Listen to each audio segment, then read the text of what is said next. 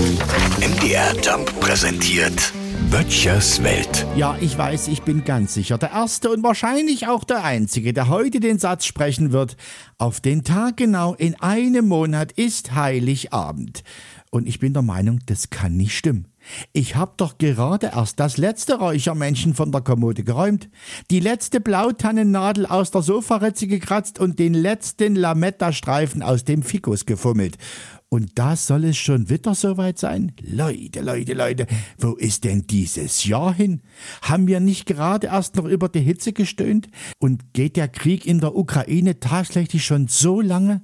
Sieht so aus, ne? Und nun ist es also schon wieder Weihnachten. Und natürlich damit verbunden die Frage, Hast du schon alle Geschenke für die Lieben? Hm, ich kann nur sagen, ja, für meine Lieben habe ich alles. Fehlt nur noch was für die Schwiegereltern. Viele, vor allem Männer, vertrauen wieder darauf, dass am 24. Dezember der Tankstellenshop bis 18 Uhr geöffnet hat.